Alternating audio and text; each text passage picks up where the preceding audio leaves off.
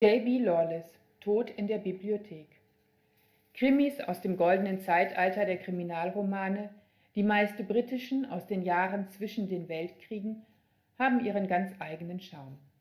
Obwohl sich das Setting immer ein bisschen ähnelt, sind sie unterhaltsam, mit einem Hauch Exzentrik, spannend und natürlich verwickelt. Auf den ersten Blick könnte keiner aus der stets überschaubaren verdächtigen Runde der Täter sein, beim zweiten Hinsehen jeder, und schließlich ist es der, mit dem man am wenigsten gerechnet hat. Alles wie immer und alles wie immer ein Lesegenuss. J.B. Lawless, dieses geschlechtsneutrale Pseudonym eines Autors, versucht sich in der Tradition dieser erfolgreichen Geschichten. Anders als die Vorbilder führt uns Tod in der Bibliothek jedoch nicht nach England, sondern ins ländliche Irland im Jahr 1957. Hier wird in dem etwas bröckeligen Herrenhaus von Colonel Osborne Father Tom übel zugerichtet in der Bibliothek aufgefunden. Detective Strafford aus Dublin wird geschickt, den Fall zu lösen.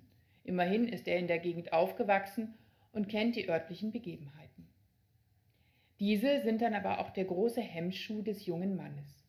Zur Höflichkeit erzogen, respektvoll gegenüber den örtlichen Gegebenheiten, vor allem den katholischen Hierarchien gegenüber in Person des Erzbischofs und des Colonels, schleicht der protestantische Detective Strafford vorsichtig und etwas profillos durch die eisige und vom Dauerschneefall heimgesuchte Landschaft, ohne wirklich voranzukommen.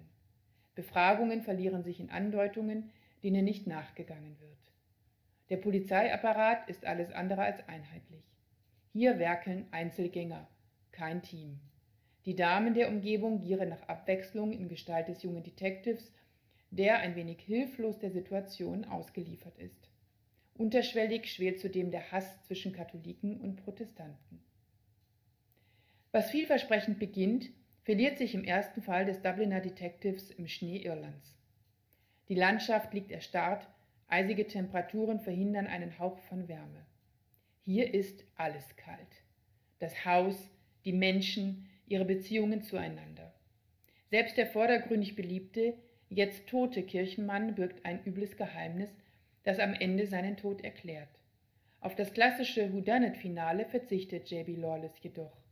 In Rückblenden und Vorausschauen erklärt sich der in Andeutungen verharrende Kriminalroman schließlich, von dem der Leser ein bisschen mehr Biss, ein bisschen mehr Exzentrik, ein bisschen mehr Spannung und ein bisschen mehr Persönlichkeit erwartet hätte. J.B. Lawless, Tod in der Bibliothek, Kiepenheuer und Witsch, Köln 2019